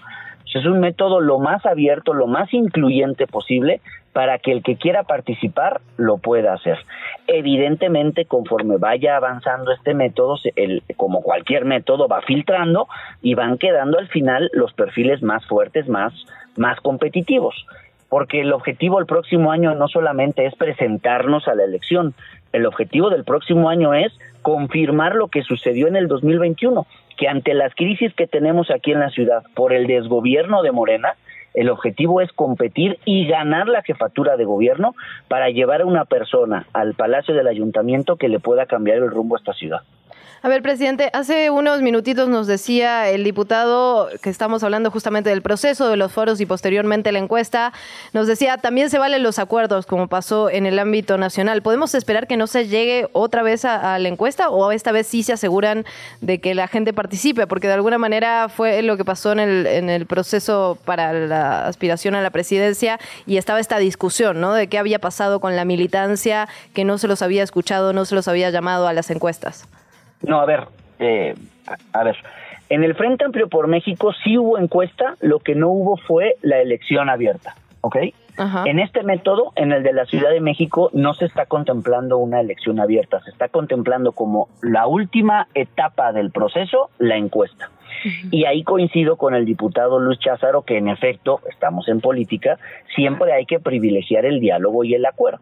Entonces, si existiese un acuerdo en cualquier momento del proceso, por supuesto que desde las dirigencias de los partidos que integramos esta alianza lo, lo veríamos con buenos ojos, pero reitero, ese es un, un escenario del otro posible. El otro posible es que no lo haya y que entonces sigamos con todas las etapas del proceso y que al final, reitero, al término del proceso de precampaña, que es el 3 de enero, podamos tener a nuestra mujer o a nuestro hombre más fuerte, más competitivo para ganar, para ganar la ciudad. Dirigente, entonces el periodo de precampañas, digamos, tampoco va a ser utilizado en los términos, digamos, tradicionales o de ley. Van a digo, pienso por ejemplo en Morena, ahorita hay una veda, ¿no? A pesar de que ya empezó la precampaña en la ciudad, no, no están haciendo precampaña hasta el próximo 11. ¿Qué va a pasar con el frente? ¿Sí harán precampañas? ¿Sí, sí pueden hacer recorridos? ¿O cuáles son sus fechas? Es, en el buen sentido de la palabra, exprimir el proceso, los días del proceso de precampaña. Porque lo que queremos es exponer, lo que queremos es que a nuestros perfiles se les vea, lo que queremos es que a nuestros perfiles se les escuche sobre sus ideas de ciudad, sobre su proyecto de ciudad. Hoy Morena está en una veda porque en efecto tuvo que posponer su anuncio sobre la encuesta que supuestamente ya hicieron, tuvieron que posponerlo y como en efecto ya comenzó la precampaña legalmente hablando el 5 de noviembre, le pidieron a sus corcholatitas guardar silencio porque estar, si no estarían rompiendo una vez más, de entre otras muchas veces que lo han hecho, el marco legal, el marco norma, el, marco en efecto legal de, la, eh, de las elecciones. Ellos cantan supuestamente su resultado el 10 de noviembre, ahí tendrán los que están del otro lado de la esquina su perfil, sea mujer u hombre, y entonces ese perfil seguramente correrá, hará pre-campaña hasta el 3 de enero como lo marca el calendario electoral y nosotros desde eh, la alianza igualmente. Lo que queremos es aprovechar todos los días de pre-campaña, que es desde el 5 de noviembre, que ya empezó formalmente, y que concluirá eh, el 3 de enero. Ese día eh, termina la pre-campaña y seguramente unos días después la alianza anunciará formalmente eh, a, su perfil, a su hombre o mujer. Andrés Atede, ya para cerrar, eh, agradeciéndole mucho por supuesto el tiempo y recordando que nos debe una nota por la llegada tarde, ¿cuándo va a empezar? Pero por supuesto. A ver, ¿qué, qué nos va a dar? Porque eh, la otra pregunta es, ¿cuándo va a empezar a renunciar y quién en el Congreso, por ejemplo, de la ciudad? ¿Quiénes ya manifestaron que van a cuántas alcaldías y cuándo es la fecha? Mira, nosotros el 5 de noviembre, en la entrega de este convenio de coalición electoral, igualmente en el documento anunciamos que como lo marca la ley, tenemos hasta el 25 de noviembre para entregar igualmente el convenio de coalición electoral para las alcaldías y para las diputaciones locales. Entonces ahorita estamos trabajando en la generación de ese acuerdo, tenemos hasta el 25, porque la idea es eh, presentarnos tanto en la jefatura de gobierno, que ya lo hicimos, pero también en alcaldías y diputaciones locales en la figura de coalición electoral. Hay que recordar que la alianza se presentó hace un par de años a la elección del 21 en la figura de candidatura común, pero Morena decidió cambiar eh, el código electoral de la ciudad e invirtió las figuras Entonces, muy probablemente ustedes van a ver el próximo año en la boleta los logos del PAN, del PRI y del PRD separados para que puedas votar por el que sea de tu preferencia y van a ver eh, del otro lado, sobre todo quizá en diputaciones locales, los logos de la alianza oficial de Morena, PT y el Verde los van a ver en un solo emblema, es decir, los tres logos en un solo recuadro. Y a nosotros nos parece que es importante darle la oportunidad a quienes decidan participar en la elección del próximo año, pues de que decidan participar votando por el logo, reitero, pues de su preferencia. Pues Andrés Ataide, muchísimas gracias por tomarnos la llamada esta mañana. Pues estaremos dándole seguimiento, por supuesto, a todo lo que ocurra desde el Frente Amplio y todo el proceso para la jefatura de gobierno. Así que muchísimas gracias y seguramente hablaremos pronto. Claro que sí, muchísimas gracias. De verdad, buen día. Buen día. Te invitamos a seguir la conversación en redes sociales. Nos encuentras en TikTok, Instagram y Facebook como arroba que chilangos pasa. Y en Twitter desde la cuenta de Chilango, arroba chilango.com. Saludamos ahora a la doctora Nacheli Ruiz, quien es coordinadora del Seminario Universitario de Riesgos Socioambientales de la UNAM, porque ya lo adelantábamos un poco por acá. Por supuesto que tenemos que hablar de reconstrucción, pero de reconstrucción mejor. Cuando hablamos de volver a levantar Acapulco, ¿qué tenemos que ver? ¿Dónde tenemos que poner nuestra mira y de la mano de quién? Bienvenida, Nacheli, muchísimas gracias otra vez por estar por acá con nosotras. Hola, ¿qué tal? Eh, gracias por el espacio muchísimas gracias a ti por estos minutos. Pues yo te arrancaría preguntándote, he leído, digamos, estos hilos que has subido a tu cuenta de Twitter en relación con cómo se debe hacer una, una reconstrucción y sobre la desastrología, que sí dices, existe ese campo de conocimiento. A ver, cuéntanos un poquito qué es esto. Bueno, la desastrología es una subdisciplina social que nos ayuda a entender precisamente los desastres, por qué pasan y cómo hay que atenderlos. Esta ciencia tiene más de 100 años, hay que decir. Lo que pasa es que como que en México no, no la conocemos tanto, pero de hecho hay muy, muy buenos desastrólogos aquí en México que están en instituciones pues del CONACIT, en la UNAM y pues han hablado mucho también de cómo se pueden entender estos fenómenos y que hemos hecho propuestas también que participamos dentro de las instituciones para poder pues hacer precisamente este seguimiento de cómo reducir los desastres y cómo atenderlos cuando ocurren. Así es. Y decías tú en esta como recapitulación con muchos estudios, con libros y demás que hacías en las redes sociales, que esta desastrología, como bien dices, quizá un poco olvidada por la mira pública, pero eh, ampliamente estudiada en la academia, que ha tenido diferentes etapas, ¿no? Primero era únicamente solventar el daño, después hablar de prevención, y ahora es esta parte de algunos puntos que tú pones ahí sobre la mesa y tienen que ver con reconstruir mejor, evitar la discriminación, hablar con las personas locales y que esto se haga, digamos, literalmente de la mejor manera eh, para quienes habitan estos lugares que tienen que reconstruirse. Sí, así es. Fíjate que una cosa que es muy interesante de la desastrología es que a veces está un poco invisibilizada porque normalmente en nuestro lenguaje, de hecho, hablamos de desastres naturales que en realidad no tienen nada de naturales. Hmm. Pero eso tiene que ver con que eh, muchos de nosotros pensamos como que viene un huracán o viene un sismo y ya el fenómeno lo explica todo, ¿no? Y el Sistema Nacional de Protección Civil está construido bajo esa premisa, ¿no? de que lo que hay que regular son los impactos de los fenómenos naturales en lugar de reducir la vulnerabilidad, que es un poco lo que lo que ahorita se ha dicho como mucho más, ¿no? O sea, como que el marco teórico más importante es precisamente entender nuestras instituciones y entender nuestras vulnerabilidades tanto de las personas como las construidas, como lo que vemos en Acapulco, ¿no? O sea, todo este tema de las viviendas frágiles, de eh, construir en lugares expuestos, en, en, donde están los lechos de los ríos o en donde puede llegarte la marea de tormenta porque está cerca del mar. Entonces, lo que, lo que buscamos nosotros es entender sobre todo la respuesta institucional, o sea, cómo se diseñan estos instrumentos que sí tenemos, pero que de repente cuesta mucho trabajo hacer, que son limitados, que, que, como que no alcanzan a cubrir el efecto de la catástrofe.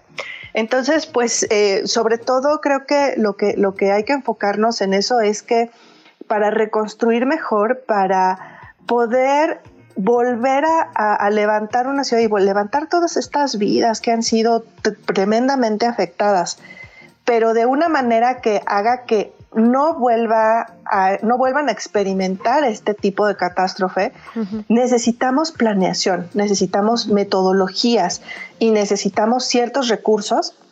Y esas tres cosas son lo que nos va a ayudar a poder digamos, eh, justamente garantizar estos derechos a estas personas, ¿no?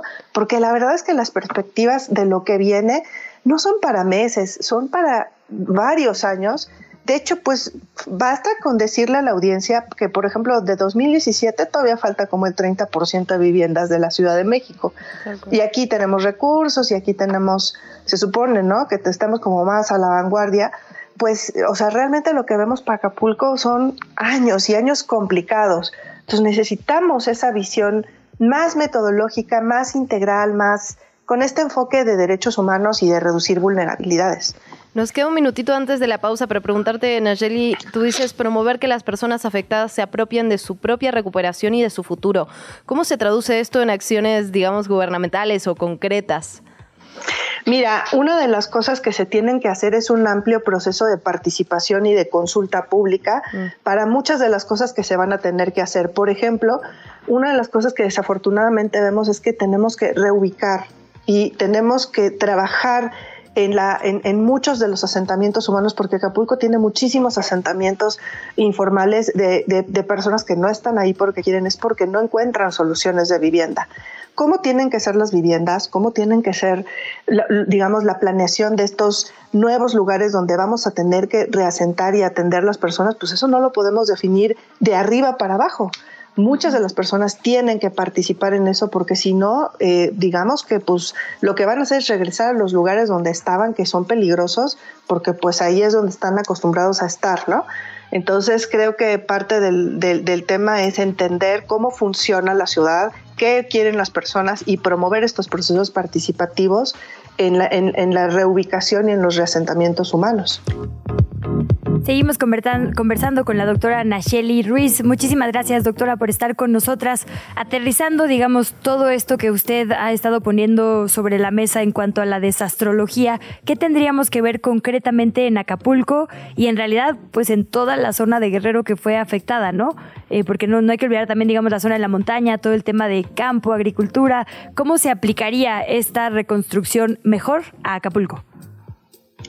Bueno, em, con el tema de las comunidades rurales tenemos otros aspectos eh, todavía más complicados porque normalmente en estas comunidades están súper dispersas, ¿no? Y de por sí ya tenían carencias eh, en, en, muchas de las provisiones de servicios básicos. De hecho, a eso es a lo que nos referíamos también con los estudios de vulnerabilidad, ¿no? Em, que precisamente pues estas comunidades eh, a lo mejor de por sí ya no tenían eh, acceso pues a, muchos procesos de abasto de alimentos o agua potable o a condiciones de vivienda adecuada. Lo, que pasa en, el campo también es que cuando vemos reconstrucciones, los materiales de construcción se vuelven realmente un, gran problema y por eso, por ejemplo, hay, hay muchas iniciativas que justo es lo que lo que a nosotros nos, nos, nos, interesaría promover en zonas rurales, que son estas viviendas hechas de materiales vernáculos, o sea, locales. Eh, eh, como que a veces pensamos que una vivienda adecuada tiene que ser a fuerzas concreto y, y, acero, pero en realidad hay muchas soluciones de vivienda que se hacen justamente de estas maneras participativas de las que hablábamos y que pueden hacer el mejor uso de materiales locales por ejemplo, eh, también respondiendo a normas de construcción, o sea, no tienen por qué ser viviendas frágiles, pueden ser viviendas que puedan responder adecuadamente a sismos o que puedan responder adecuadamente a los niveles de viento que, que vemos en los huracanes, pero pues la cosa es que eso necesita pues trabajo colaborativo ¿no? entre las comunidades y por ejemplo eh, las personas que están especializadas más en arquitectura y en, y en, ingeniería estructural. Esa es la clase de colaboraciones que veríamos, por ejemplo, en un proceso de lo que llamamos gobernanza del riesgo, ¿no? O sea, colaboraciones específicas que hagan soluciones en zonas rurales que permitan justamente encontrar este tipo de soluciones eh, donde realmente eh, otras soluciones, como digamos, más diseñadas desde la ciudad o desde el centro del país, a lo mejor no son ni tan baratas, ni tan eficientes, ni tan apropiadas para que la gente viva bien. Pues Nayeli, la verdad agradecerte estos minutos, siempre es esclarecedor, la verdad, platicar contigo. Muchísimas gracias, esperamos que regreses a este espacio pronto, siempre hay micrófonos abiertos para ti, Nayeli Ruiz. Muchas gracias, al contrario, Luciana, Luisa, un saludo a la audiencia. Un Otro grandote. La salud en tus manos, con el doctor Mauricio Rodríguez de la UNAM. Seguimos hablando de Acapulco, ya tocamos los puntos medulares que tendríamos que seguir en cuanto a reconstrucción. ¿Qué hay sobre la salud? Doctor Mauricio Rodríguez, muy buenos días, qué gusto tenerte otra semana por acá. Hola Luisa, Luciana, ¿cómo están? Muy buenos días, saludos al auditorio. Pues eh, vale la pena seguir con el con la, la reflexión de lo que lo que se está reconstruyendo y también la salud se tiene que atender, ¿no? De hecho hay pues prácticamente estado de emergencia respecto a la, a la salud, porque pues ya pasó la parte inmediata, ¿no? Ya pasaron los daños inmediatos eh, y empiezan a surgir otros riesgos y empiezan a imponerse otras realidades que generan eh, condiciones adversas eh, y pues se tiene que reconstruir, se tiene que arreglar los hospitales para volver a tener servicios funcionales de salud, se tiene que eh, evitar todo lo que se relaciona con la con lo que pasó, ¿no? O sea, con lo que viene después, eh, volver a tener agua potable, agua eh, óptima para consumo, poder garantizar los servicios básicos de salud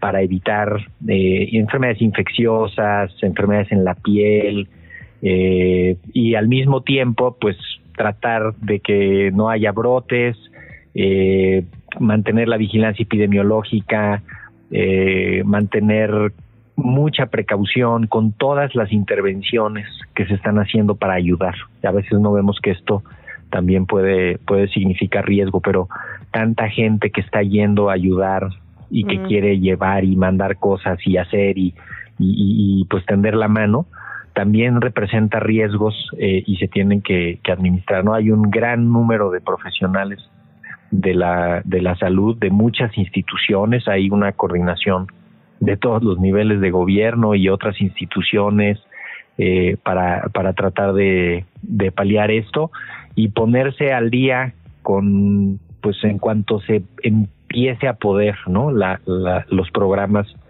de medicina preventiva se interrumpen, eh, todos los servicios clínicos, pues imagínense, se, se relegan, estamos viendo eh, que los pacientes se trasladan a Chilpancingo, a la Ciudad de México, ¿no? A otros hospitales para ser para ser tratados. Entonces, pues hay que tener toda esta capacidad de ayudar. Eh, esperemos que, que se canalice la ayuda de manera adecuada, que se pues que se empiece a resolver pronto eh, y que pues no surjan más más riesgos, ¿no? Esperemos que que en las siguientes semanas se logre estabilizar y que empiece a pues a haber una condición un poco más favorable. Entonces, digamos que para los ciudadanos de a pie eh, deberíamos delegar la ayuda para no estar tantos trabajando ahí en el terreno y que esto incremente, digamos, los riesgos. Y por otra parte, para la gente que está en la zona, entendiendo que el agua potable es, digamos, muy limitada, que la alimentación también es muy limitada, ¿qué acciones se pueden tomar para disminuir riesgos de contagios de algún tipo de enfermedad? O pienso también en, en dengue, en mosquito. Sí, sí, pues esto viene justamente ahorita puede empezar la actividad de dengue, ¿no? Ya varias semanas después que se transmite por moscos, entonces ahorita pues ya comienza de nuevo el ciclo de los mosquitos, empieza a haber más transmisión eh, y ahí hay que pues evitar picaduras de los moscos, tratar de aislar a las personas que tengan eh, que estén con síntomas compatibles con dengue, ¿no? El dengue hay una etapa en la que parece como una influenza, como un catarro muy fuerte, que duelen los huesos eh, y la gente pues necesita descansar, necesita estar aislada, eh, idealmente que no la piquen los mosquitos eh, y en general que pues que no haya eh, picaduras de mosquitos. Imagínate, después de ver las fotos de lo que hay en Acapulco y en los municipios colindantes, pues son imposible, ¿no? Decir limpien los cacharros y eviten depósitos de agua limpia, ¿no? Entonces ahí hay que tratar de, de hacer esas intervenciones lo más que se pueda, limpiar los depósitos de agua eh, asegurarse de que las cisternas están limpias, de que los tinacos están limpios, eh, distinguir el agua que se va a usar externamente y el agua que se va a consumir internamente, ¿no? En alimentos y tal también tratar de separarla, eh, lavar y preparar los alimentos de manera adecuada eh, y estar pendientes en los comedores comunitarios y en las acciones que se están haciendo con pues prácticamente la gente que está en los albergues eh, para que ante la presencia de diarrea o algún dato de una enfermedad que pudiera ser contagiosa, pues también que se extremen las, las precauciones, ¿no? Eso es eh, muy importante que localmente haya una comunicación adecuada para poder romper ahí la transmisión en caso de que haya alguna enfermedad contagiosa. Doctor Mau, otro tema que estamos siguiendo de cerca y que queríamos como hablar contigo, porque sabemos que hay varias y varios profesionales de la salud ya pronunciándose al respecto, eh, algo que ya, digamos, salió de la Cámara Baja, va a la Cámara Alta y es la objeción de conciencia. Eh, veo que hay alguien algunos medios que lo frasean como derecho a la objeción de conciencia, otros que se niegan a hacerlo. ¿Qué es y cuáles son los puntos clave para ti al respecto? Pues mira, desde, desde mayo de 2018 se modificó la Ley General de Salud eh, respecto a la objeción de conciencia, se dejó plasmado ahí que podía haber la objeción de conciencia. Eh, la Comisión Nacional de los Derechos Humanos eh, promovió una acción de inconstitucionalidad porque eh, eso negaba o podía vulnerar el derecho a la, atención de la salud. La Suprema Corte atrajo el, caso, lo revisó y en 2021 eh, invalidó las modificaciones a la Ley General de Salud y dijo que se tenía que legislar con, con los lineamientos mínimos respecto al, al tema, ¿no? A la objeción de conciencia. Entonces eso es lo que está ocurriendo ahorita. Se está eh, queriendo ya promover pues cuáles son esos lineamientos mínimos, ¿no? Y entonces aquí pues ya surgen algunos detalles importantes sobre cuándo sí, cómo se va a definir qué es la objeción de conciencia, cómo, eh, cómo se tienen que integrar los equipos en las instituciones, sobre todo en las instituciones públicas, para asegurar que siempre haya capacidad de atender a las personas y que no eh, que no se vaya a negar el, el, la atención de la salud. Entonces esto pues empieza a meterse en otros en otros eh, ámbitos, eh, mucho de lo laboral, por ejemplo, eh, porque se está buscando hacer un, un censo de, de, personal objetor, ¿no? O sea, de quién, quién va a decir que tiene objeción de conciencia y quién no. Claro. Eh, y, y, y más allá de revisar caso por caso en el que el equipo de atención médica puede tomar la decisión de participar o no en lo que se necesite, eh, se está pidiendo así como, como una cédula de objeción de conciencia también muy difícil de, muy difícil de definir, que se puede prestar a discriminación o algún problema laboral.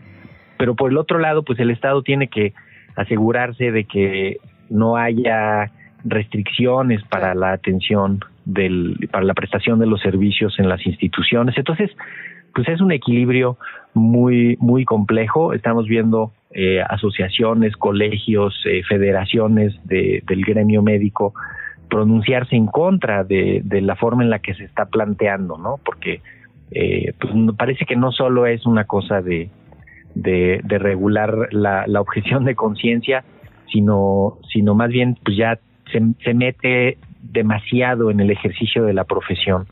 Entonces, esperemos que, que vuelva a participar la, la conbioética, que ya ha tenido algunas, algunas eh, manifestaciones y, y, expresiones al respecto, eh, y que se amplíe la discusión ahora en el Senado para que se pueda eh, pues llegar a un punto en el que, por un lado, se asegure la obligación, se garantice el derecho a la salud, la obligación que tiene el Estado de garantizar el acceso a los servicios de salud, pero por otro lado, pues que no se vulnere ese, ese derecho que tiene también una persona de, pues, de autodeterminarse y de tener sus convicciones religiosas, sus principios claro. morales, su conciencia ética, ¿no? Entonces, eh, pues está en, en plena discusión, eh, es algo que pues tien, tenía que hacerlo ya el, la, la Cámara, uh -huh. porque la Suprema Corte lo había, lo había demandado así, y entonces pues esperemos que la, la discusión continúe y que se escuche a todos los involucrados, ¿no? De pronto ve uno estos, este documento de los las federaciones, asociaciones y colegios médicos que pues ahí eh, parece que no, no, no se consultó a nadie de ellos, ¿no? Y son muchísimas voces y muchísimos representantes del gremio que tienen que ser incluidos en esta discusión para que se logre, logre hacer algo, ¿no? También, pues estaba pendiente legislar de manera específica en esta materia, ¿no? Siempre había quedado como, como en el vacío esto de la objeción de conciencia y pues ahora sí que ya sabíamos que iba a ser un camino espinoso Claro. y pues por ahí por ahí va avanzando ¿eh? Sí, tal cual. Y estos dos derechos que finalmente se contraponen. Vamos a seguir hablando del tema seguramente. Doctor Mauricio Rodríguez, doctor Mau, muchísimas gracias como, como cada martes. Con muchísimo gusto Luisa Luciana les mando un abrazo Abrazo Otros de vuelta. La entrevista. ¿Ya estás grabando? Este dato está raro, pero a ver. 789% se han incrementado entre el 2022 y 2023 los fraudes esotéricos. Salvador Guerrero Chiprés, presidente del Consejo Ciudadano para la Seguridad y Justicia en la capital.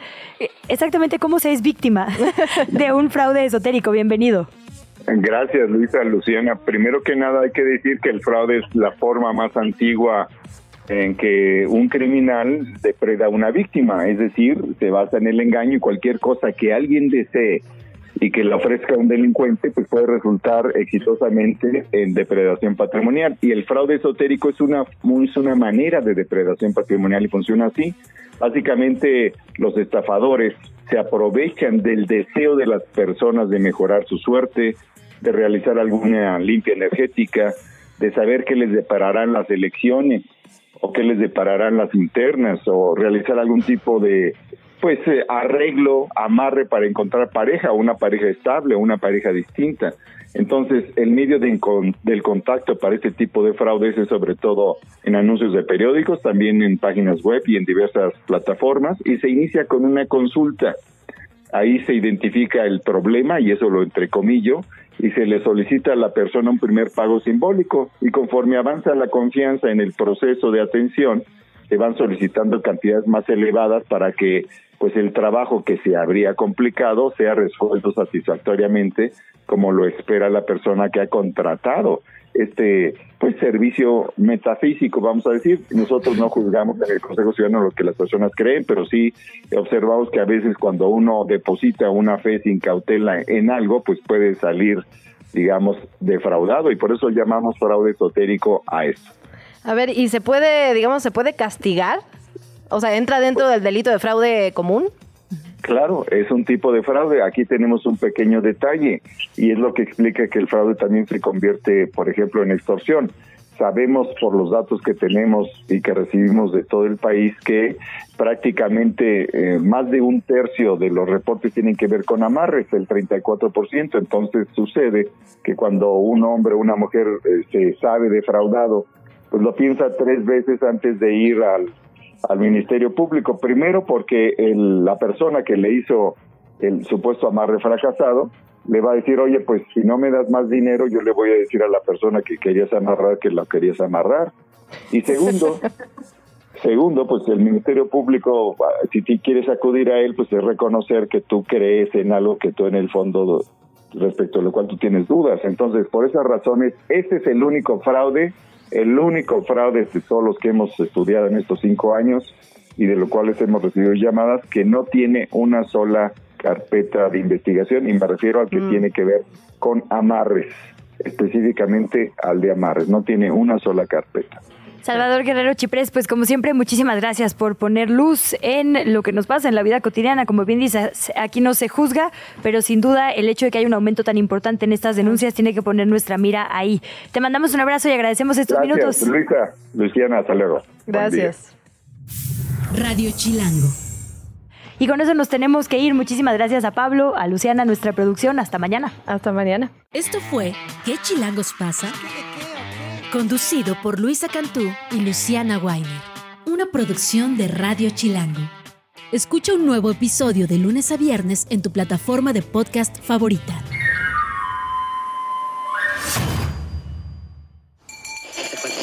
Radio Chilango. La radio que... Viene, viene, ¿eh?